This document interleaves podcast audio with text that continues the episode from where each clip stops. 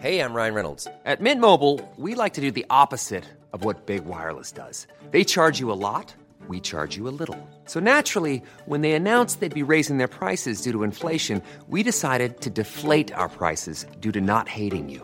That's right. We're cutting the price of Mint Unlimited from $30 a month to just $15 a month. Give it a try at mintmobile.com slash switch. $45 upfront for three months plus taxes and fees. Promo rate for new customers for limited time. Unlimited more than 40 gigabytes per month. Slows. Full terms at mintmobile.com.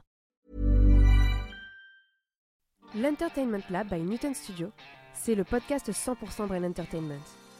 Créatifs, responsables de marque, directeurs de plateformes technologiques, Pure Players Entertainment et Communicant 3.0 nous partagent leur point de vue sur l'avenir des marques et du divertissement à l'ère digitale. Ce podcast est animé par Alexis Ferber. Bonjour à tous, je suis ravi d'accueillir Emma Javot, qui est productrice et présidente directrice générale au sein de Une Fille Production. Bonjour Emma. Bonjour. On est ravi de t'accueillir pour ce podcast euh, donc, qui va être autour de la production, euh, qui, est, ta passion, j'imagine. Euh, Emma, en quelques mots, comment tu es arrivée à, lancer Une Fille Production et te lancer dans la production? Euh, oh là là, c'est un long chemin, mais je pense que en fait, j'ai toujours, euh, j'ai toujours aimé les films, j'ai toujours aimé en voir. Euh, pendant un moment, du coup, j'ai cherché quelle place euh, je pourrais avoir sur un film. Et assez vite, je me suis aperçue que je me situais plus dans l'accompagnement des projets, des, Mhm. des réalisateurs, de l'écriture, que j'avais pas du tout envie d'être devant la caméra, mais plutôt derrière et encore un peu plus loin que ça, en fait, derrière. Pas d'envie d'être réalisatrice Non. à ce jour, en tout cas Non, non, non. En fait, j'ai, enfin, pour tout dire, j'ai réalisé un court métrage quand j'avais 18 ans, mais qui m'a vraiment Ah. montré euh, que c'était pas du tout ça que j'avais envie de faire et c'était bien d'essayer parce que du coup, je me suis rendu compte que j'avais pas envie d'être à cet endroit-là. J'avais, D'accord. j'avais pas envie d'être euh, euh, aussi proche euh, de la création. de la création. Mais que par contre, accompagner la création m'intéressait et au fur et à mesure, j'ai d'abord été ben, assistante mise en scène Mhm. sur les plateaux. C'était hyper intéressant et hyper formateur parce que j'ai vu ce que c'était la création de très près. Euh, et puis, au fur et à mesure, je me suis rendu compte qu'en fait, j'avais envie euh, d'être à l'origine des projets. D'accord. Euh, de pas la- je crois que la vie d'intermittente euh, me stressait trop et m'allait pas très bien j'avais Combien d'années t'as fait ça j'ai fait ça euh, pendant pendant 3 4 ans mais difficile assez hein, pour la vie, pour se stabiliser, tout ça, c'est difficile. Ouais, puis difficile, je trouve, de d'attendre, difficile de, de dépendre du désir des gens, difficile de dépendre de euh, Mhm. euh, la faisabilité ou Ah pas, euh, D'attendre les coups de fil, ouais, etc. les emplois du temps qui se décalent. euh, Enfin, voilà, je, je, ouais, pour moi, Mmh. c'était difficile, c'était stressant de, de, de patienter. Mais tu l'as fait pour des grands films quand même. Tu l'avais sur quel type de, de long métrage tu as pu le faire en- quand tu étais assistante? Euh, bah, le premier film que j'ai fait, c'était euh, Police de Maïwen, où Ouais. j'étais troisième assistante Pas mal, en quand scène. même, qui est ouais. quand même un film qui a beaucoup Pas marqué. qu'un et film magnifique. Et... que j'ai adoré, un film Ouais. euh, qui, c'est vrai, euh, même des années plus tard, je trouve que c'est un des meilleurs films français Ah des, ouais, des- je des crois. 15, 15 dernières années. Ouais, avec je le- crois. Notamment Joe Star, qui est peut-être son meilleur rôle, je pense. Je, enfin, Ouais, mais je crois que enfin ouais, c'était vraiment une aventure extraordinaire, un sujet extraordinaire, une réalisatrice extraordinaire, un producteur extraordinaire, Alain. T'avais euh, un Euh, bon alignement des planètes là. que- Ouais, c'était franchement c'était génial et puis c'était gé- enfin c'est- en fait ce qui était génial c'est que je crois que je me suis rendu compte que qu'on faisait un, un- un film euh, très important assez Mhm. vite et je me suis assez vite dit profites-en parce que ça t'arrivera pas tout le temps. Oui, par le euh, sujet, t'as senti ouais. le sujet, mais même le traitement, parce qu'il y avait dans- entre la musique, il y avait Bien tout un peu. sûr, non mais c'était Et, et par rapport à. Mon Roi, alors je sais pas si tu peux en parler. Mais alors j'ai pas fait mon roi moi. D'accord, mais en tant que spectatrice, t'as préféré Mon Roi ou Police? Ah, c'est très différent. Mais moi, je pense que Maïwen, c'est une des plus grandes cinéastes Oui. euh, Elle est forte. Hein. ouais, C'est qu'on une- ait, en fait. Donc, euh, je, je crois qu'il n'y a pas de. T'as bien aimé les deux en tout cas. Ouais, mais je crois Les- que j'ai bien aimé tous ces films, en fait. Les deux étaient des Ouais. super films d'ailleurs. J'ai pas eu l'occasion de voir son dernier qui malheureusement était sorti pendant le, le Covid, qui s'appelait, tu- lui tu l'as vu, ou tu sais c'était elle qui jouait d'ailleurs. Oui, bien sûr, c'était ADN. Et oui, je l'ai ADN. vu. Voilà. Ouais. Et, Et tu oui, le conseilles, oui, tu le et je l'ai recommandes. aimé aussi. Ouais, C'est très différent. Fan de Maïwen, qui est aussi une, fi- elle c'est une fille réalisatrice. Ouais. Et donc tout ça, ça a été ton parcours où tu as fait tes classes, côté assistante de mise en scène, ça a dû être une bonne école parce que tu as vu de l'intérieur toute la prod, la réal et tout ça. Ouais, et- puis c'était génial de se rendre compte en fait de l'urgence d'un plateau, euh, d'être à cet endroit-là qui est assez clé en fait entre les entre les loges, euh, le HMC, euh, les acteurs, euh, pas loin de la mise en scène, où on arrive quand même dans l'organisation. Enfin, je, je- et puis on, on voit on voit beaucoup de choses, on peut observer beaucoup de choses, et puis on se rend compte de on se rend compte de l'urgence et de l'importance du tournage en fait. Et, et, moi, en tout cas, c'est quelque chose que j'ai que j'ai vraiment apprécié faire. T'as aimé les tournages parce que c'est le moment fort de, de, la prod, mais. Mais en fait, moi, j'ai aimé les tournages euh, à cet endroit-là. Je pense que j'aimais plus les tournages à cet endroit-là qu'en tant que productrice, parce qu'en fait, euh, quand on mhm. est assistant mise en scène sur le plateau, euh, on a quelque chose à faire. Quand on est producteur, on est à côté, et, et c'est intéressant. Mais en même temps, c'est aussi le moment où il faut accepter de laisser faire, en fait, où on a mhm. tout euh, J'allais dire tout gaulé, mais c'est un peu ça. On a tout préparé. Il y a une espèce de magie qui prend, la mayonnaise, les personnes qui s'activent. ouais, mais sauf que c'est le moment où nous, on doit se mettre un peu à côté et laisser faire et regarder et, et être là si on a besoin. Moi, après, moi, je suis, je suis une productrice qui adore euh, accompagner les tournages, mais ça veut pas forcément dire pour moi être sur le plateau toute la journée. Ça veut dire que hmm. je suis pas loin, je suis au bureau de prod, je suis avec euh, le directeur de production, je suis dans le coin si on me cherche. Euh, mais mais j'ai pas forcément envie d'être collée à mon réalisateur ma réalisatrice derrière le combo parce que, parce que je trouve que c'est le moment de les laisser en fait et que nous on a, on, a un, on a un moyen de sentir. Évidemment, la première semaine, on est là. C'est intéressant de revenir sur cette euh, page de ta vie parce que ça a dû beaucoup te marquer. Et du coup, alors ça c'est petite curiosité personnelle, dans toute cette phase de fabrication, qu'est-ce que tu as préféré? C'est vraiment ce côté comment un scénar prend vie, l'aspect mise en scène ou donc, quand tu as assisté finalement à la mise en scène, qu'est-ce que tu as le préféré ah, quand assistante Dans tout le processus finalement de fabrication euh? Ah, franchement, euh,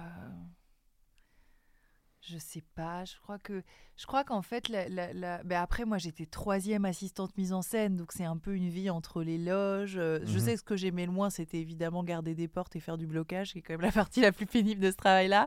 Mais, mais en fait, je crois que j'aimais bien. Euh, moi, j'aimais pas mal les trajets en voiture, en fait, où mhm. on accompagnait, où on débriefait le soir, où on sentait l'énergie de ce qui s'était passé.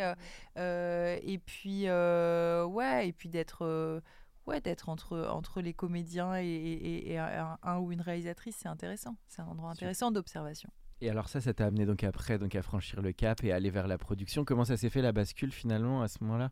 Eh ben en fait assez vite, euh, je me suis je me suis dit que bah, enfin déjà, attends, déjà, déjà ces, films-là, je les ai faits encadrés par une production qui était assez exceptionnelle, qui mmh. s'appelle Les Productions du Trésor. Et pendant en fait, euh, très grand producteur, Alain ouais, Alain Attal, immense producteur. Et puis Alain Attal, il est entouré par des gens, par une équipe euh, qui est géniale, quoi. Euh, par un, à l'époque, il, il, était directeur de production. Ensuite, c'est devenu son, son, directeur des productions. Il y a mmh. un homme qui s'appelle Xavier Amblard, qui était là très très très important dans les managements d'équipe, etc.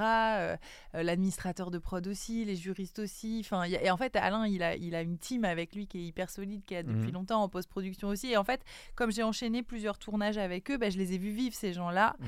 et, et, et, je m'y suis attachée. Et je pense qu'ils m'ont donné envie vachement euh, de, mhm. de faire ce qu'ils faisaient de passer de l'autre côté. Et, et, et puis, donc, je me suis dit que, que j'avais envie de, ouais, de produire des courts-métrages. Mhm.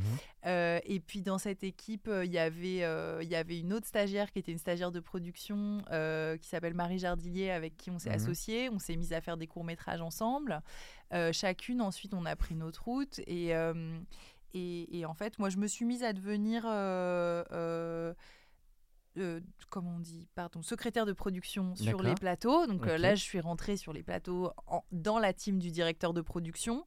Euh, ça, pour le coup, ça me plaisait un peu moins parce que c'était beaucoup de paperasse, de, de, feuilles de service, de tout mhm. ça. Enfin voilà, on était moins au contact du film. Mais en parallèle, je me suis mise à, à, produire ces, ces courts-métrages-là avec Marie.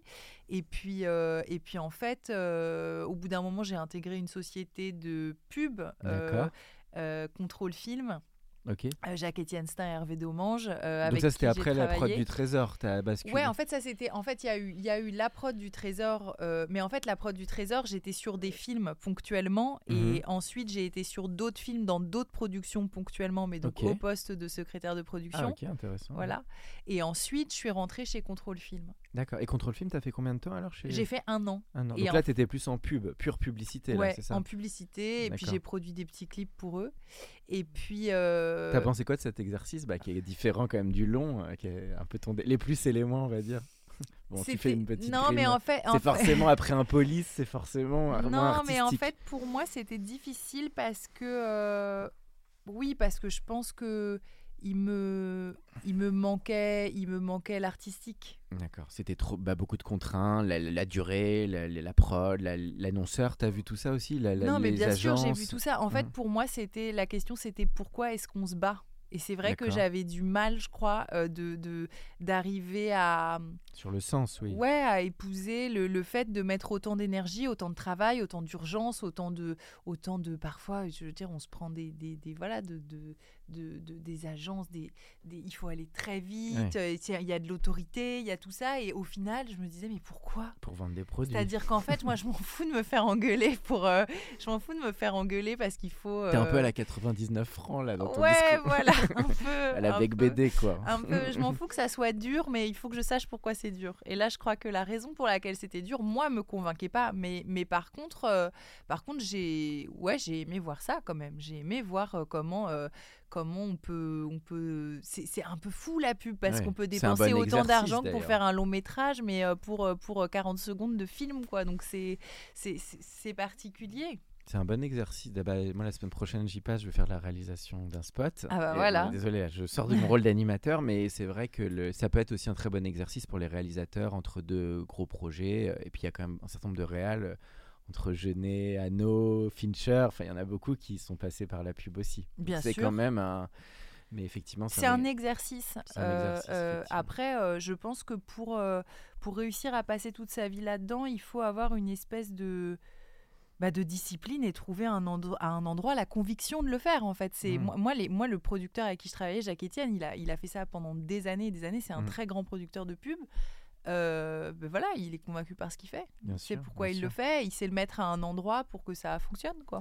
Et donc c'est là où tu t'es dit bon il faut que je revienne à mes premières amours artistiques donc tu t'es dit je reviens à la prod euh, ciné série C'est- c'est- c'est- Euh, non, en fait, là, là, j'ai donc là, je continuais à, à produire des courts métrages, et Mm. puis en fait, euh, par contre, c'est c'est au bout d'un an chez Contrôle que on a on, on a repris contact avec Alain Attal. Mhm. euh, et avec qui on a discuté du fait de réintégrer son équipe, mais en tant que productrice. Là c'était il y a combien d'années ça? C'était il y a combien de temps? Ça, je pense que maintenant, c'était il y a 7 ans. D'accord 7 ans donc on est en 2016. ans. Je sais pas Ouais, quel ouais c'est les- ça, on doit être en 2016. D'accord. Au moment de. Rock'n'Roll, non Avant peut-être de, du- de Guillaume Canet, non? Euh, 2000, euh, Rock'n'Roll c'était peut-être un peu après. C'était un peu après Rock'n'Roll. Au moment où je suis venue, c'était euh, plutôt au moment d'SMS. SMS, Ouais, d'accord. voilà. Donc là, tu réintègres comme productrice dans sa team. Mm. Et donc, ça veut dire que tu travailles sur toi des projets que tu développes ou les, les projets qu'il développe lui Bah, euh, en fait, euh, je développais en parallèle donc la structure que j'avais à l'époque, euh, Maja Film, euh, et, et, des, et des productions pour lui, mais dont lui avait décidé, euh, sur lesquelles on était euh, comme des, des, des- ouais, on était des productrices associées, on était employés sur le, sur le projet. Ouais, c'est sympa, hein, c'est Voilà. une bonne école de Ouais, le bah, voir travailler. Et tu es là, tu faisais tout. Ça va du financement au review de script, euh, à la. On tout faisait. Alors, Alain, c'est un producteur qui est très installé, donc euh, il n'avait pas besoin de moi pour aller chercher des financements. Mais par contre, euh, par contre on travaillait avec lui euh, sur les dossiers, sur l'accompagnement du scénario, sur la fabrication du projet, sur la mise en œuvre, sur la mise en œuvre bah, voilà, de, de- du tournage, sur le, le choix des, des- des équipes techniques, sur des discussions autour du casting. Enfin voilà, c'était quand même très complet. ouais. Et là, donc là, tu as fait quel film pendant toute cette période Là, j'ai fait La danseuse de Stéphanie Di Giusto. D'accord. Ensuite, Gangsterdam Mhm. de Romain Lévy. Oui. Et ensuite, Comment je suis devenu super-héros de Douglas Attal. Oui. Qui est sorti finalement sur Netflix. Sur Netflix, euh, à Covid oblige.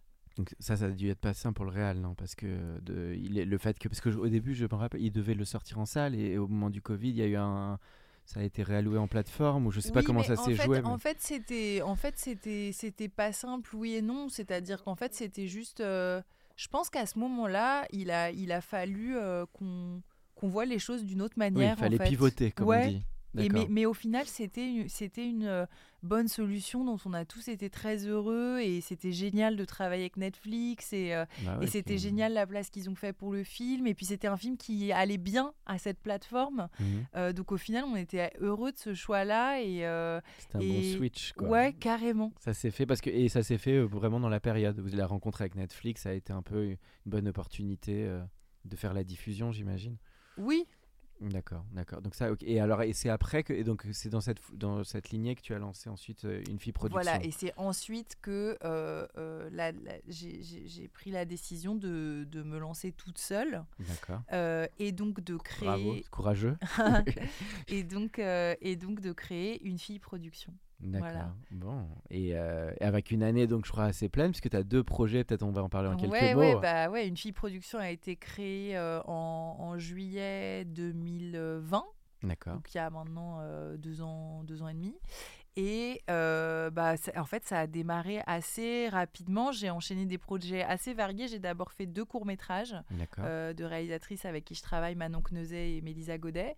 Euh, ensuite, euh, j'ai lancé la production du, du premier long-métrage que je faisais dans cette structure, donc La Gravité de Cédric Ido. Oui. Euh, c'est son deuxième long métrage à lui. Moi, c'était le premier que je faisais avec lui. Et donc, ce film va sortir le 3 mai en France. Mhm. Ensuite, j'ai fait un petit pas de côté très marrant avec Douglas Attal parce que j'ai produit avec Spotify un podcast qui s'appelle Batman Autopsy, Ah oui. Euh, qui est réalisé par Douglas Attal et, et- et en fait qui était génial parce que euh, c'est un projet qui est sorti dans, dans plusieurs euh, pays en même temps et chaque pays avait son casting, son Batman, etc. Et on a quand même fait quasiment un mois d'enregistrement, euh, deux mois de post-production. Enfin, c'était c'était assez mais, énorme. mais le concept, c'était autour de Batman. En fait, c'est une histoire originale de Batman qui a été écrite euh, par euh, des scénaristes américains très sérieux, enfin dont le scénariste de, de Nolan. hein. Donc Ah, mal. voilà, c'est vraiment une histoire de Batman originale créée pour l'audio. Et c'est parti. En fait, le projet, la matrice a été faite depuis les États-Unis. Et il y a 10 pays qui ont décliné, chacun en leur version, mais avec des castings euh, assez prestigieux. Enfin, il y avait vraiment tous les pays qui faisaient Dans les des- voix, tu veux dire, les Dans les castings. voix, ouais. T'as eu qui, par exemple Bah, nous, on avait notre Batman, c'était Dali Ben Salah. Euh, on avait euh, André Dussolier, Julia Piaton, Anna Girardot, euh. Amira Kazar. euh, enfin, on en. C'est original, en tout cas. Mais ouais, c'était Très original. Combien d'épisodes tu as fait? Euh, On en a fait 10. Et c'était Spotify qui a pu euh, Ouais, cofinancer. c'était 10 euh, fois 30. Enfin, c'était Spotify qui produisait avec une fille production. Donc, j'ai travaillé avec euh, Claire Azan et Anaïs Dupuis, qui étaient vraiment des partenaires géniales. Sympa. Ouais, et, et, et voilà. Quelle durée t'avais sur chaque épisode? 30 minutes 30 minutes. Non, c'était quand même assez. c'était. c'était... Bah, bravo, t'es aussi Ouais. une productrice de podcast. Ouais. bravo. Et Ah, Spotify, et Spotify, il, il, il cofinançait un peu aussi? Il mettait un peu de budget ou pas? Ah bah c'était c'était un projet Spotify. Ah oui, c'était un pur projet Ouais, Spotify dont tu ouais, étais la productrice. exactement, D'accord, compris. Exactement. Donc cette année, oui, as, donc bravo parce que tu as ton passage au long métrage avec, euh, tu l'as mentionné, euh, Gravité. Ouais. Et puis la série aussi qui se lance. Et voilà. Et alors la série, non, en fait, qui a été tournée, Qui a été euh, voilà l'année dernière, euh, qui a été tournée, qui est une série OCS que j'ai Oui. coproduite avec Alain Attal et qui qui va sortir cette année, en 2023. D'accord, d'accord. Et qui parle de, de la pandémie euh, avant. Et il a été conçu sur la pandémie, mais avant que le Covid arrive. Ouais, tout début, je crois. Oui, oui, non, c'est assez, c'est assez fou comme histoire. En fait, c'est Melissa qui répondait à un appel d'offres euh, euh, OCS euh, signature SACD. D'accord. Où je crois, il me semble, hein, me souvenir que le thème c'était la mémoire. Et en fait, je crois que tout s'est un peu télescopé dans la tête de, de Mélisa. Et, et c'était au moment où on commençait à entendre qu'à Wuhan, il se passait, voilà, que, que Mhm. la, la maladie arrivait et tout. Mais on était quand même très loin de se douter de tout ce qui allait nous arriver.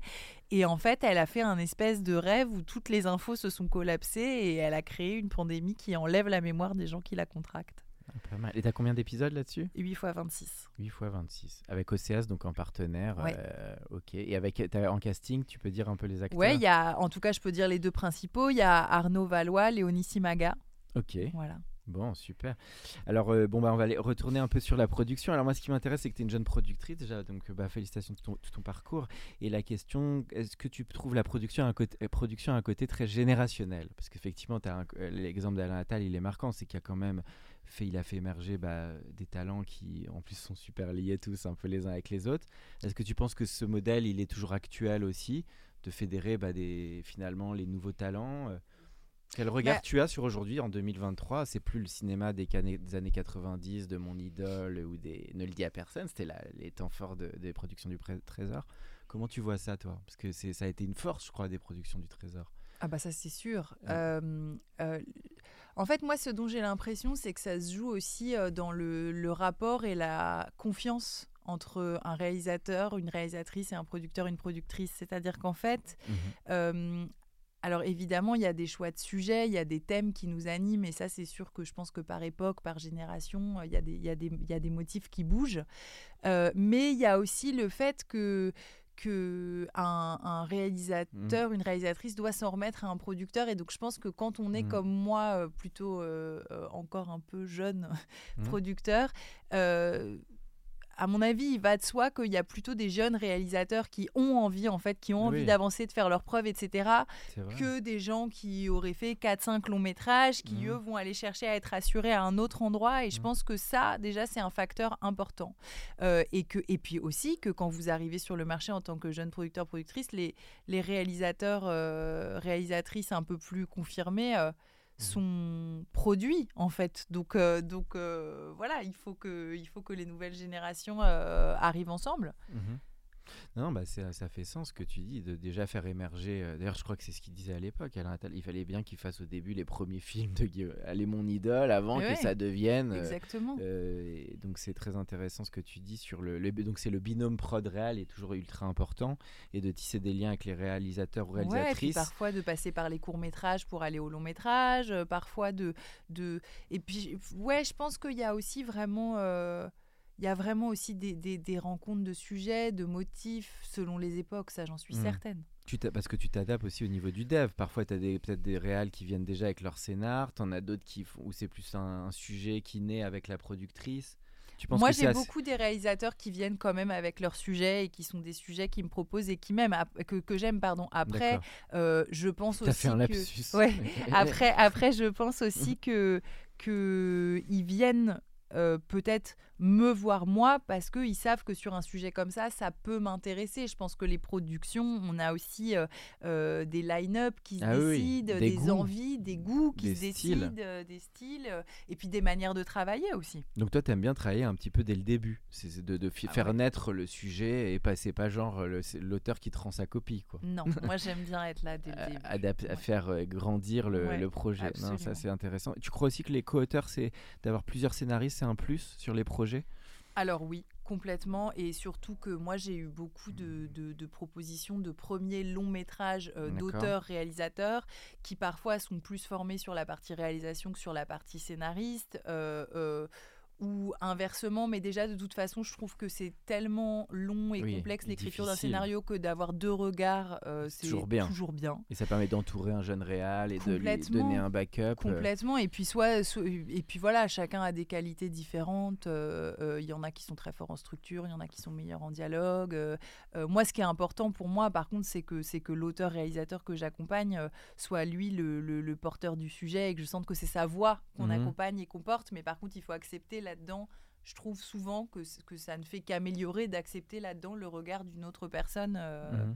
voilà. Tu trouves là le, le- le point clé, c'est vraiment la raison d'être. Pourquoi il veut, le réalisateur ou la réalisatrice veut à ce point raconter l'histoire. Ça, c'est ce qui est très important pour ta productrice. Ah ou- ouais, moi j'ai moi j'ai besoin de sentir euh, moi j'ai besoin de sentir que que la personne qui veut parler de ça euh, C'est que cette personne, c'est elle et personne Ouais. d'autre. ouais C'est ça qui est intéressant, c'est le point de vue, quoi. ouais exactement. D'accord. Et après, en sujet, tu es très éclectique. Hein. T'aimes autant, parce que là, on l'a vu, tu es autant sur du gravité que sur du. Ouais, je suis oui, je suis assez je suis assez éclectique, je suis assez éclectique avec quand même l'envie euh, bon, moi, c'est vrai que voilà, je, je- je- j'ai appelé ma société Une fille production. C'était pas uniquement pour raconter des films féminins, c'était aussi pour dire Mhm. que une fille pouvait produire, pouvait porter des projets, etc. Et sans forcément dire laquelle. D'ailleurs, c'est pour ça que j'ai choisi une.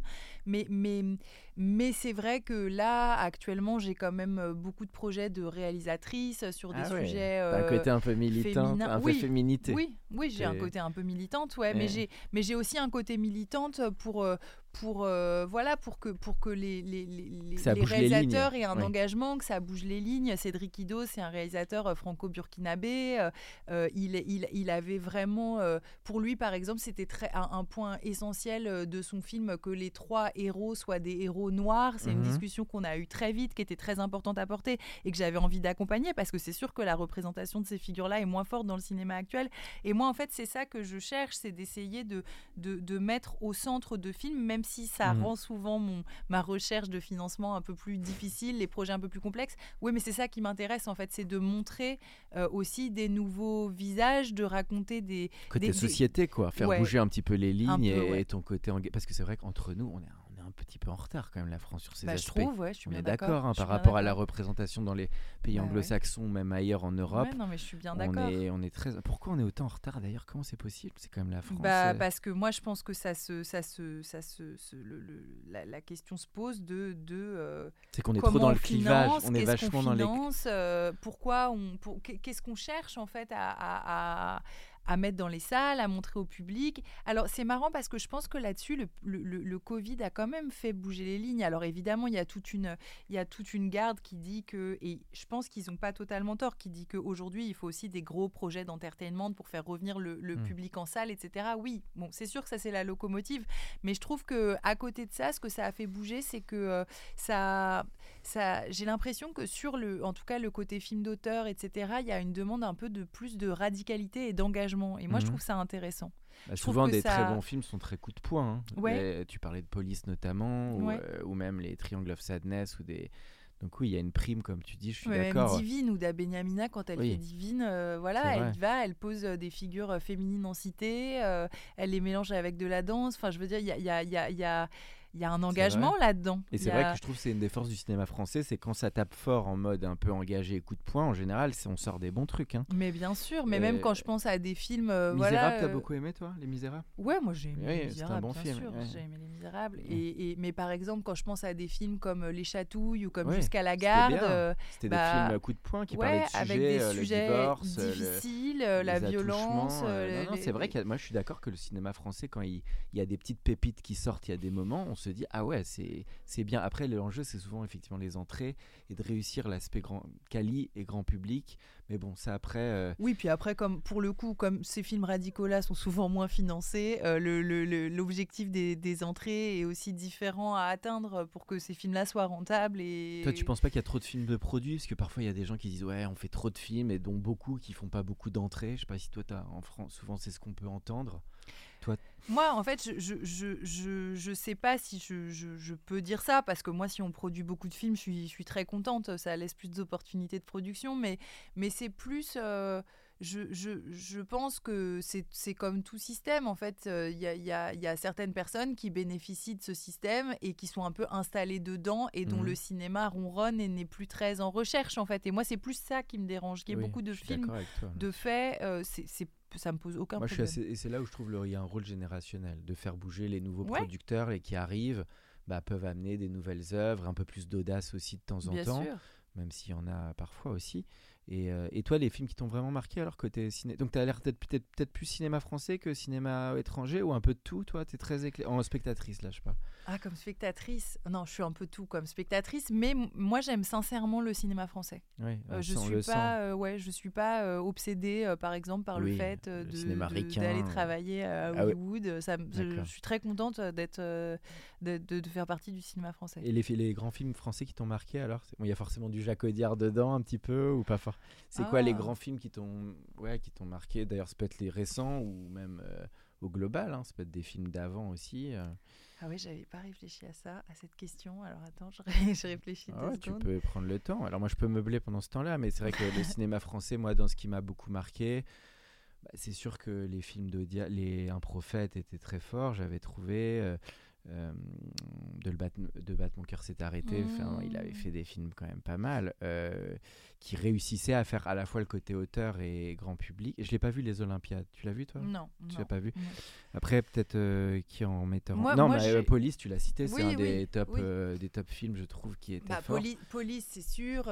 Moi, j'ai, bon, moi, on l'a dit tout à l'heure. Moi, j'aime beaucoup le cinéma de Maïwen. Je, je- j'aime beaucoup euh, le cinéma de Valeria Bruni Tedeschi. J'aime Mm. beaucoup le cinéma de Valérie Donzelli. Euh, Ah oui, Valérie euh, Donzelli. Ah, c'est bien, tu fais que des tout femmes. À l'heure, tout à l'heure, je. Elle je- est vachement bien, Valérie Donzelli. Bah ouais, Elle avait fait avec le film avec Jérémy Elkaïm, Ah, comment il bah, s'appelait, là, qui était génial. de- sur, sur leur love story, là. Putain, Non, sur, sur, ouais, sur leur petit garçon, sur la maladie de leur aimé, petit garçon. beaucoup aimé ce film. Oh mince, mais j'en ai Oui, parlé euh, hier en plus. La guerre est déclarée. La guerre est déclarée, Ça, fantastique. C'était très fort. moi, j'ai beaucoup aimé le cinéma de Cédric Clapiche aussi. Ah hein. Moi, je fais vraiment partie de la génération Lequel, les alors? russes. euh, L'auberge euh, espagnole. L'auberge espagnole. euh, Clapiche, enfin, c'est un grand, je trouve. euh, aussi. Il oui, a fait- oui. euh, il mais en a fait beaucoup de bons, euh, quand même, Mais hein. même le premier euh, avec. euh, ah, bah ça y est, on va perdre tous les noms.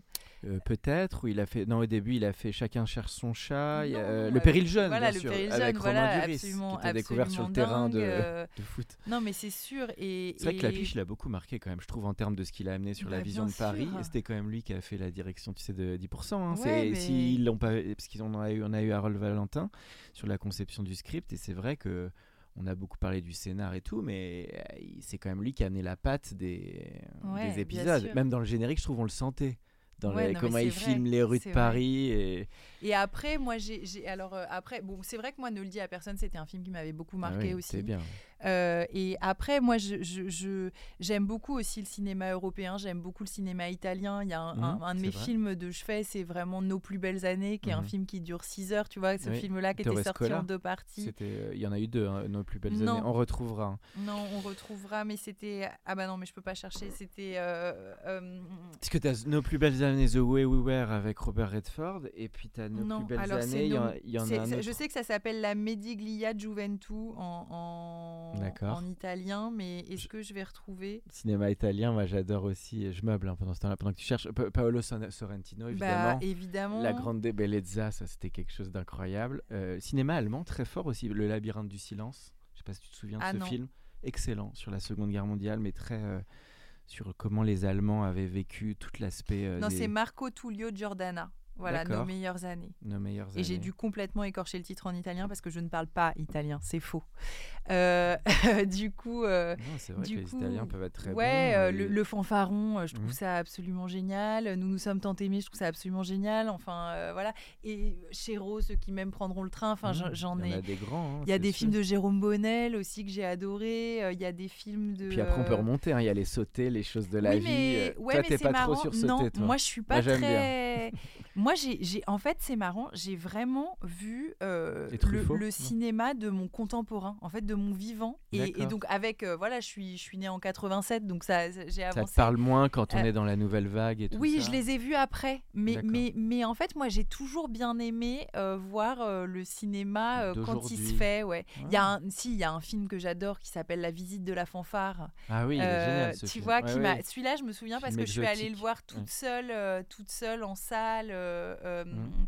euh, le Barbier de Séville aussi. Enfin, Mm. j'ai des grands souvenirs de cinéma. Et puis j'ai Titanic. Mm. En fait, en vrai, j'ai ce Ah bah souvenir-là voilà, là tu que. surprends tout le monde Ouais. parce que t'es très arty et ça y est, tu vas non, sur du non, James mais parce Cameron. que, parce que tout Bah, d'un coup, grand parce film, que hein, j'ai soit- Titanic, et puis après j'ai la découverte des Marvel, et puis, et puis voilà, parce que moi j'ai aussi un côté où j'adore le genre, j'adore l'entertainment, et, j'adore parce que tout d'un coup c'est hyper loin de moi, de mes engagements, de tout ça, et tout d'un coup je suis au spectacle. Donc c'est drôle que tu aimes Titanic, le film de Cameron. T'as Ouais. pas vu Avatar 2 Non. Non. mais parce que j'aime pas les avatars par contre. Je m'ennuie un peu. Mais, mais, mais euh, enfin, je respecte la prouesse, c'est très beau, c'est tout ça, mais l'histoire me. Ça te me- parle pas.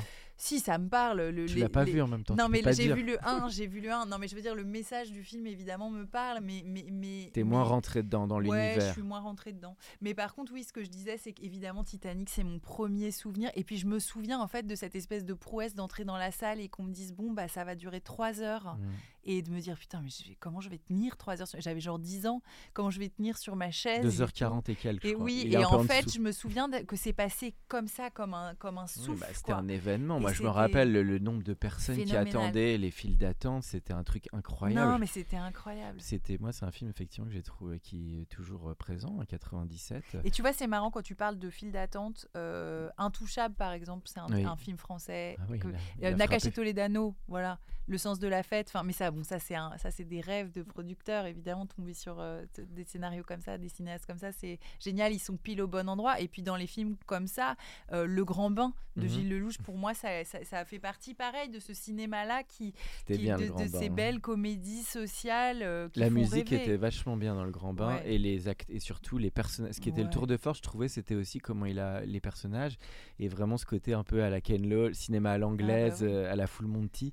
Bon, et mais Ken Loach, évidemment, tu vois. Non, mais oui, Oui. c'est sûr que si on s'y met, on va, on va tous. Oui, oui, là on peut partir, On là, on peut partir citer. en live. Non, non, mais là c'est en tout cas tu as des super références et, et ça montre bah, toutes tes envies de productrice. Et quand maintenant tu te vas rencontrer les diffuseurs, parce que souvent on dit les producteurs, il faut qu'ils soient super convaincus, puis à un moment, il faut aller défendre le projet, c'est un peu le parcours du combattant.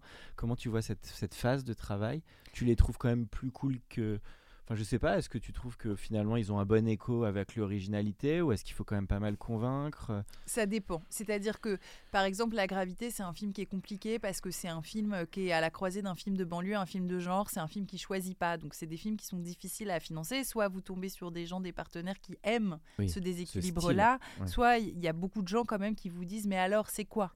Et moi, nous, on n'avait pas envie de décider ce que c'était. Et, mais du coup, c'était bien parce que les gens qui sont venus au final avec nous, et, et euh, donc les distributeurs euh, Trésor Cinéma, Alba, Kinologie à l'Inter, euh, Canal, et puis après, on a été très soutenus par le CNC sur ce film-là. Et le CNC joue un rôle déterminant sur des films comme ça. bah voilà, c'était, on l'a fait comme ça et c'était ce qu'il fallait. Et avec l'énergie de gens qui nous suivent. Et, qui a plongé le premier C'est le distributeur qui a été le financeur le ben, premier En vrai, Alain a été un soutien énorme. Alain Adal, qui avait sa boîte de, de, distribution qui avait, ah ouvert avec, au moment des traducteurs. Ouais. Et puis euh, Bérangère de Termont chez Canal euh, m'a vraiment. Euh, voilà, il a cru et, et, a lu le scénario et a dit il y a du travail, etc. Mais on s'est vu et, et, c'est l'autre personne qui m'a dit je comprends que tu as envie que ce film existe. Ouais.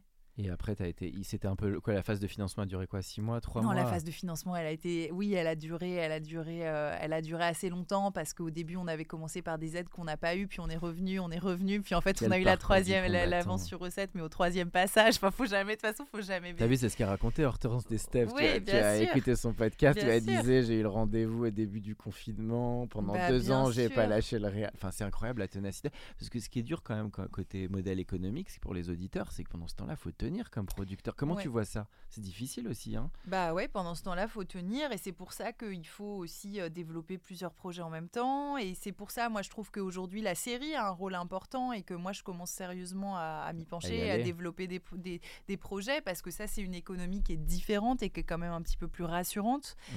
Euh, euh, après.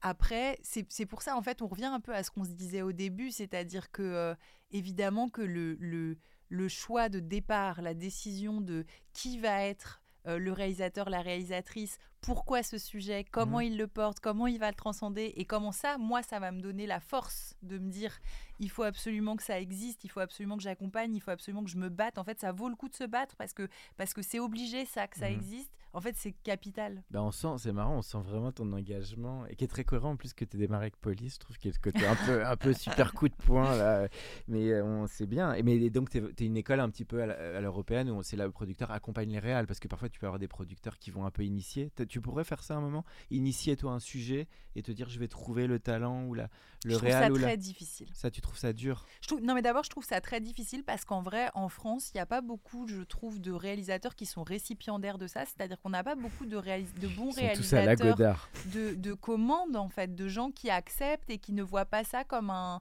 comme un ah sous comme si c'était se coucher. Bah dis donc qu'il n'y aurait pas eu beaucoup de films à Hollywood sur ce modèle. il y a quand même beaucoup de bons films qui ont aussi qui sont nés de cette manière. Je suis carrément d'accord, mais en vrai et c'est marrant par contre j'ai l'impression que euh, le mouvement est différent sur la série, que les gens ont moins de mal à se dire euh, je vais devenir réalisateur ou réalisatrice d'une série qui est écrite parce qu'on admet beaucoup plus le fait qu'il faut une, un pool d'auteurs, c'est plus participatif. Ouais, c'est voilà c'est plus collégial, mais peut-être que ça ça va faire bouger le cinéma aussi et que c'est une bonne chose. mais pour l'instant en fait euh, c'est marrant que tu dis ça. oui, j'ai des envies, il y a des sujets que j'aimerais voir développer, etc. Mais, mais en fait, euh, bah, d'abord, moi, je suis pas scénariste, je suis pas réalisatrice. Et c'est vrai que de d'insuffler ça à quelqu'un, c'est mmh. difficile parce que, parce que souvent cette personne vient charger de ses propres envies et de ses propres sujets. Mais après, moi je pense que par contre sur les sujets que moi j'aimerais voir développer, ça je pense que c'est vraiment un truc au long cours. Je me dis peut-être qu'au bout d'un mmh. moment, je parle des choses, je dis moi j'aimerais cette idée, cette idée, puis mmh. peut-être qu'à un moment ça va faire, euh, bah ouais, moi ça m'intéresse carrément. Tu parlais des femmes, alors c'est intéressant tout à ton engagement, tu l'as dit féminin sur les réalisatrices, la production, la réalisation. Donc c'est il y a vraiment très peu. Tu, enfin toi qui connais un peu le secteur, c'est vraiment euh, femme aujourd'hui dans la production, la réalisation. C'est Je crois que c'était moins de 30%. Ah non, mais c'est énorme en fait. Moi, je, alors évidemment, je, moi, je suis très euh, collée. Enfin, je suis très collée. Je suis de très près le travail du collectif 50-50 et, mmh. et, donc, donc, voilà, je suis, je suis, je suis juste une, euh, comment, pas, j'allais dire une abonnée, mais je, je souscris mon. Tu défends quoi Non, non, ce que je, pardon, je, excuse-moi, je bug. C'est ce que je veux dire, c'est que je, je fais pas partie du bureau de 50-50 du collectif, mais par contre, je fais partie des membres, voilà, du collectif et que je paye ma cotisation et que et que et que je soutiens leur action et que je vais aux AG quand je peux pour entendre et écouter les chiffres les chiffres, ils sont aberrants. Ce qui est aberrant surtout, c'est que, bon, il me semble, la dernière fois que j'y étais, je veux pas dire de bêtises, mais, mais, mais c'est à peu près ça. Euh, il me semble que sur euh, les, la première réalisation, sur les premiers films, il y a 25% de femmes. Mhm. Et ensuite, ce chiffre-là va en décroissant. C'est-à-dire ah qu'en fait, le passage au deuxième film, ça réduit encore. Le passage au troisième film, ça réduit encore. Il me semble qu'on arrive vers 15 euh, ou 17%. Hein. Et puis ensuite, les, les quatre films et plus, c'est une part infime de de, ça, c'est français ou c'est international? C'est vrai, valable Alors, moi, je connais les chiffres français. Ok, et comment tu l'expliques? C'est c'est encore un point de vue. Finalement, on est très en retard encore à t'écouter. Ouais, moi je pense qu'on est encore très en retard. Euh, très masculin du réalisateur, non, c'est ça encore. Oui, non, mais c'est c'est il y a les questions évidemment de, de qui finance qui qui sont mm. des gens qui donnent l'argent à qui, quel âge ont ces gens, qu'est-ce qu'ils ont eux encore envie de voir, à quel modèle économique ils croient. En fait, c'est toujours pareil. Plus plus euh, il y aura de la parité euh, et, également sur les postes euh, clés décisionnaires ah dans les chaînes, dans bah, bien sûr, en fait tout joue. Et, plus les, les, points de vue seront variés, plus il y aura des gens dans les mmh. comités qui pourront dire ah bah oui, ça, ça, vous ça va, on vous dérange pas, ça vous embête pas d'avoir fait, euh, d'avoir financé 50 films euh, mmh. sur le même sujet, sur des histoires de mecs quadragénaires, souvent blancs, pardon, mais c'est la vérité.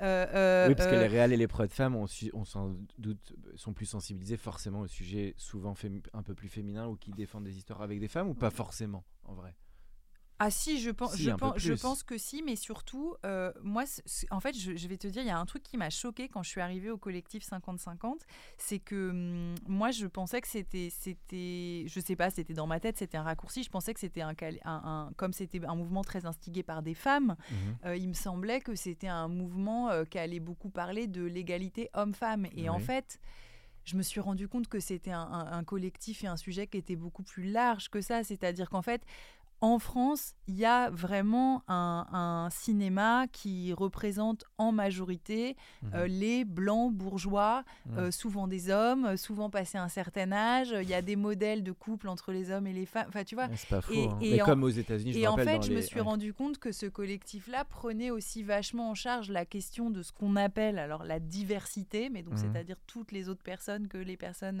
euh, non blanches, et que et que et que en fait voilà, c'était un, problème euh, qui, se posait sur euh, plein de, bah, plein de, de, personnes différentes. En fait. Après, il y a peut-être un vrai sujet, je pense, sur l'écriture à t'écouter, sur l'accès à l'écriture aussi. Bah, de profils plus variés. Ah, euh, évidemment. parce que souvent, c'est le problème. Bah, c'est qu'un auteur, il transmet ses propres visions de la vie. Exactement. Et donc, il y a un vrai sujet là. C'est peut-être pour les auditeurs dans les écoles et tout ça, qui fassent un peu plus. Bah, bien euh, sûr. Et ça, bien sûr, il se, c'est, un collectif qui pense aussi à ça, qui se bat aussi pour ça. Mais c'est vrai que moi, c'est ce que je te disais, c'est-à-dire que euh, euh, je produis pas que des femmes, mais souvent dans les hommes que je choisis, c'est des hommes qui sont porteurs d'un autre message, d'une autre représentation. Ah non, non, pas du tout. non, mais où qu'on ou qui ont envie de représenter euh, une autre partie de la population masculine, quoi, qui est, moins, qui est moins présentée. Non, non, bah très, très intéressant que tu parles de, de, ça, de cet aspect plus engagé. Écoute, on arrive dans la toute dernière partie du podcast. Alors, moi, j'ai une petite question sur l'aspect aussi bah, de tout ce qui a changé bah, depuis 2-3 ans, que le cinéma, bon, les gens y vont un petit peu moins, euh, Covid. Euh, est-ce que toi, ça a changé ta vision du métier? Tu as parlé des séries, l'aspect plateforme qui est aussi devenu un peu vital. Comment toi, ça affecte un petit peu ta conception du métier bah moi, ce qui était très bizarre, c'est que pour l'instant, ça l'a pas affecté parce que le moment où on est sorti du Covid, tout s'est lancé et j'ai enchaîné la production de projets. Oui, après, je pense que les répercussions, elles sont à plus long terme que ça. Euh, et hum, moi, j'ai envie de continuer à croire à la salle parce que j'aime tellement la mmh. salle, j'aime tellement le cinéma dans ces conditions-là. Euh, je trouve que ça vaut tellement le coup. Moi, ça m'a tellement apporté et j'ai passé des tellement bons moments au cinéma, euh, que ce soit toute seule, en famille, avec des... enfin, vraiment, c'est un, pour moi, c'est un endroit magique le cinéma.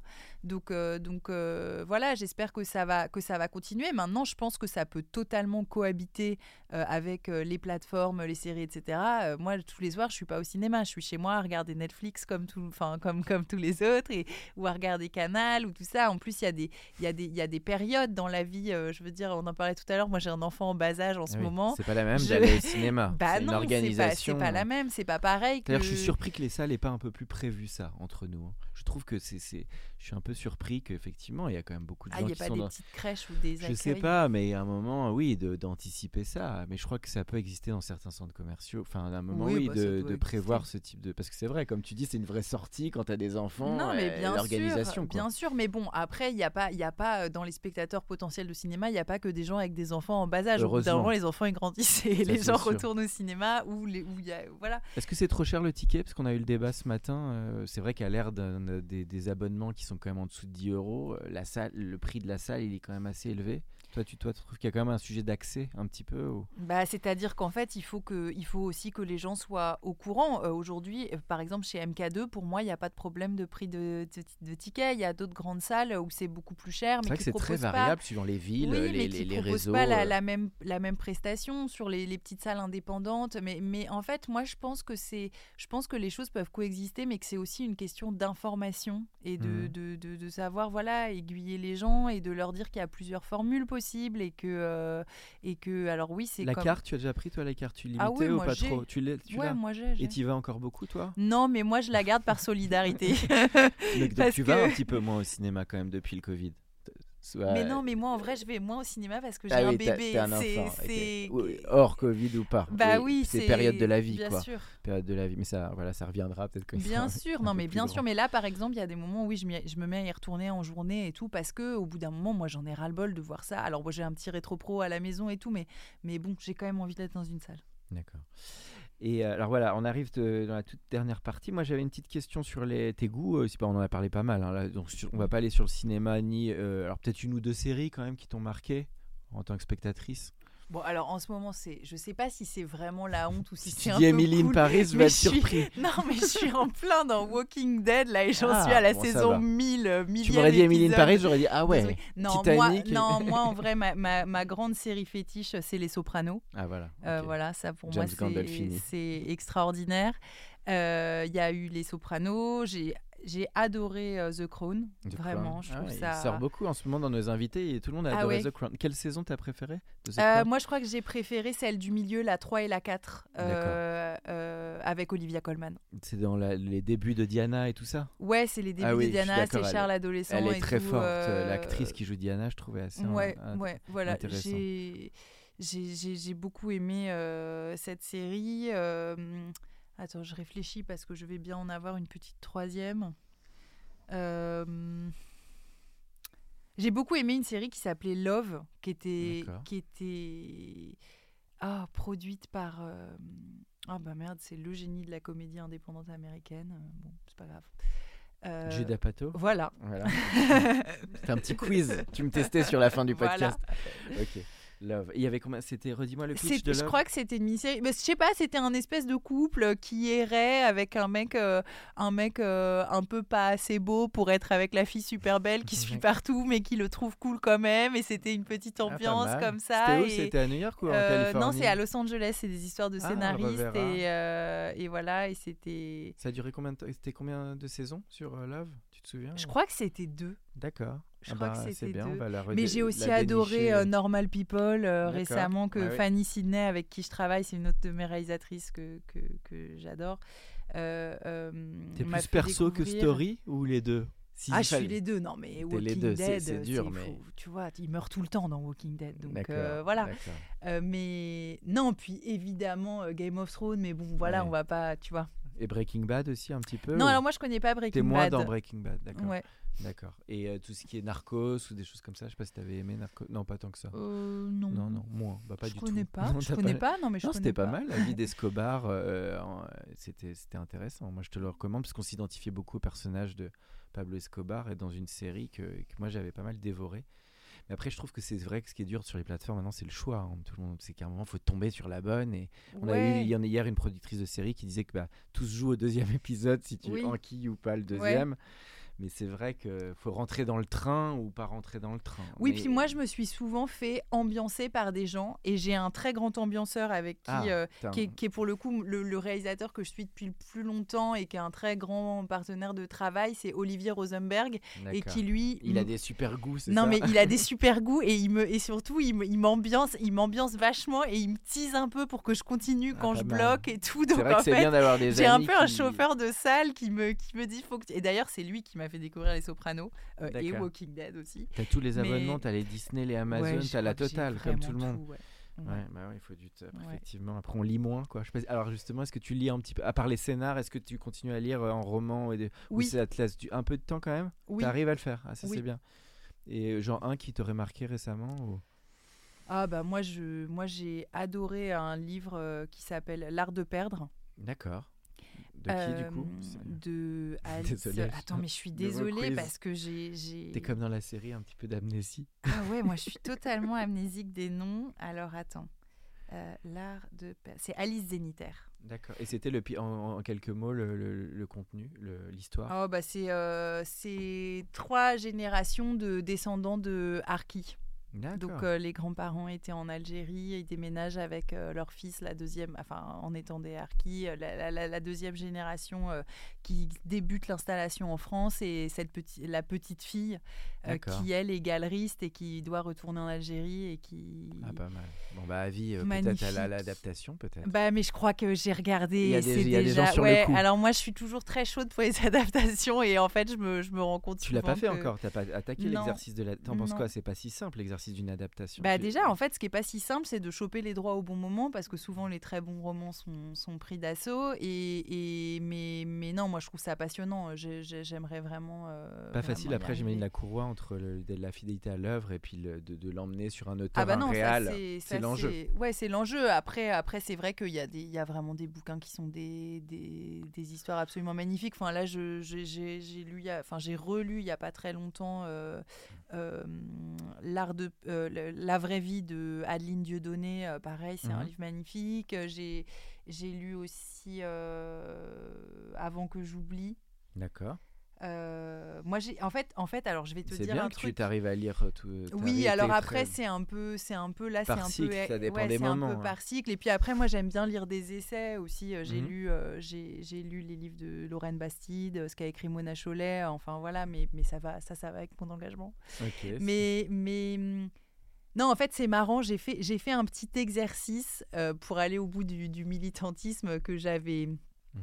lu euh, dans un livre qui s'appelle La lesbienne invisible Mhm. et qui disait que en fait euh, et c'est vrai à l'école euh, et dans ce qu'on nous apprend on nous fait lire majoritairement des œuvres d'auteurs hommes Oui. et donc c'était la- l'autrice disait qu'elle avait fait l'exercice de pendant un an pour remettre un peu d'équilibre dans sa vie, lire essentiellement des autrices femmes.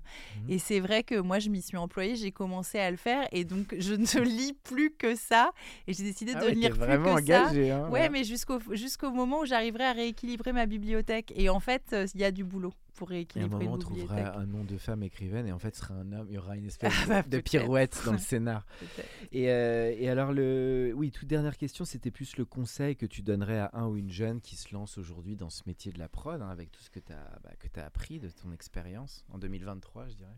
Bah moi je bon déjà en fait il faut il faut vraiment aimer ça parce que c'est quand même un métier qui secoue. Euh, tenace, tenace. Ouais, quand même, il faut hein. être tenace, il faut apprendre à se dire que, que c'est pas parce qu'on a pris 50 noms dans la figure qu'à la fin, il y aura pas un oui qui va tomber et qui va tout changer.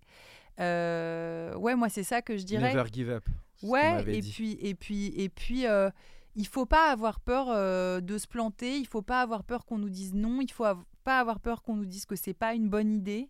Il faut être, il faut être convaincu. Il faut tenir. Il faut croire. Mais ça, est-ce que c'est pas dur? Alors, je te pose la question, comme tu as l'air d'être super sincère, authentique, engagé, ce milieu du cinéma entre nous et ce milieu, il est dit. Comment tu le perçois, toi? Parce qu'il y a aussi à la fois des gens artistiquement engagés, et puis tu aussi tout ce jeu du paraît, du machin, un peu à la 10%. Je sais pas comment toi tu, tu vis tout ça. Tu dis oui, bon, ça fait partie du truc. Je me dis c'est le jeu. C'est le jeu, c'est le jeu, ma pauvre Lucette. Ouais, non, mais je me dis c'est le jeu. Je me dis c'est comme dans tout. Il y a des choses qu'on aime plus, il y a des choses qu'on aime moins. euh, on a, on a besoin que ça se passe bien. Je me dis que l'important c'est soit de bien se comporter en fait, et Oui, voilà. qu'après, bah, si ça bouge autour, ça bouge. C'est pas grave. En fait, faut rester. euh, Est-ce que ça peut aller un peu plus vite dans les décisions, dans, peut-être dans l'évolution qu'aurait demain le financement notamment? C'est vrai que c'est encore des, c'était comme tu l'as dit, des process qui sont parfois un peu plus lourds. Tu penses que tout ça, ça peut un peu évoluer euh, Bah, en fait, là où ça va rapide plus vite, c'est ce qu'on se disait tout à l'heure, c'est sur la production, par exemple, de séries ou d'unités. En fait, quand on revient sur le, le terrain des plateformes ou de la télévision, là où c'est différent, c'est que Bah, tout d'un voilà. coup, il y a un guichet qui Tu te retrouves décide. pas à 35 bailleurs de fonds comme dans le Cinage. Quoi. Exactement, en fait, C'est- ça aussi qui est, qui est long et compliqué. Après, après moi, je- évidemment, il y a plein de fois, je trouve ça trop long, je trépigne, etc. Mais, mais en vrai, euh, un scénario et faire un bon film, ça prend du temps. Donc parfois, de, de réfléchir et de réfléchir et d'être remis en question et de devoir euh, voilà se solidifier. Est-ce que non j'ai raison je continue comme ça ou est-ce que je dois bouger des choses Euh, il y a que le temps qui peut il y a que le temps et la multiplicité de de, de guichets qui, qui, qui arrivent à, à travailler ça Donc il faut une bonne capacité aussi d'écoute de, et de pouvoir se remettre en tout en ayant son cap, de pouvoir aussi se remettre en question. c'est de- ça qui est difficile c'est d'arriver à se remettre en question mais aussi des fois d'arriver à dire euh, ben non en fait euh, ils pensent que j'ai tort mais c'est eux qui ont Tu connais l'histoire du producteur de Brasil, Ah, Hernan vas-y. Milchan? Bah, le produit de Brasil, tu aimes ce film Oui, bah oui, de oui. Terry Gilliam et sais à la fin il y a un grand débat sur la fin du film parce que tu te souviens il tu, bon, le- tu te souviens de la fin il on est dans comme dans une rêverie oui oui. et on va revenir dans le truc un peu cauchemardesque et, et le, le studio Universal voulait couper la, la toute fin qui était un peu le côté très artistique et le prod avait dit euh, il avait dit over my dead body euh, à- au studio. En gros il avait pas lâché ouais, quoi. bah ouais. Il avait pas lâché Bah et ouais. il avait euh, défendu artistiquement le la finalité du film. Donc ça c'est je sais pas si, si, si ça existe encore la, la prod comme ça en tout cas, Bah, en- non, mais en fait, c'est, c'est- enfin, pour le coup, ça, ce que tu racontes, c'est, moi, je trouve que c'est, ça fait partie des discussions passionnantes qu'on a avec les réalisateurs et les réalisatrices. C'est-à-dire, moi, je, je veux juste avoir le droit de poser toutes les questions que je me pose. Après, si en face de moi, la, personne, euh, le créateur, la créatrice tient bon, euh, bah. faut le défendre c'est un truc de conviction et Ouais, puis après faut, c'est faut, faut essayer de comprendre et faut, et faut, voilà, faut aller au bout des discussions, quoi. Bah, c'est toute cette dualité artistique, économique qui est au cœur de ce métier. hein, ce qui est- Mm. Et en même temps pour le plaisir du de l'artistique et du spectateur. Bien sûr. Et, euh, et bah écoute, euh, Emma, c'est un grand plaisir de Ouais, t'accueillir pour euh, le podcast de l'Entertainment Lab. Merci à toi. Merci beaucoup. Pour ceux qui sont encore avec nous, merci de nous avoir écoutés.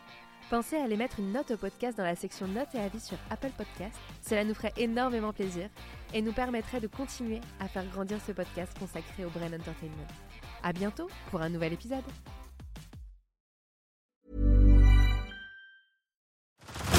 Head over to Hulu this March, where our new shows and movies will keep you streaming all month long.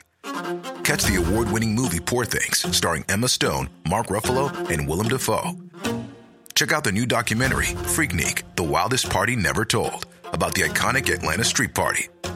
And don't miss FX's Shogun, a reimagining of the epic tale, starring Anna Sawai. So, what are you waiting for? Go stream something new on Hulu. Hello, listener. Is it me you're looking for? As brands, we're always wanting to make a connection to find the person you can rely on, the one that's there every week, month, or year, and always has your back when you need them the most. It's a little like matchmaking, don't you think? With ACAST podcast ads, you can filter for your exact dream audience so you can find the ideal customer for your business. The Romeo to your Juliet, the Rachel to your Ross, the Bert to your Ernie, and avoid those red flags and time wasters. Your ads can communicate with them in the most intimate way possible a one on one conversation, a chance meeting in the gym, or a coffee shop. So go on, give it a try. With over hundreds of thousands of listens a month, your person is probably here. Get closer to your audience. Make podcast ads with ACAST. Head to go.acast.com to get started.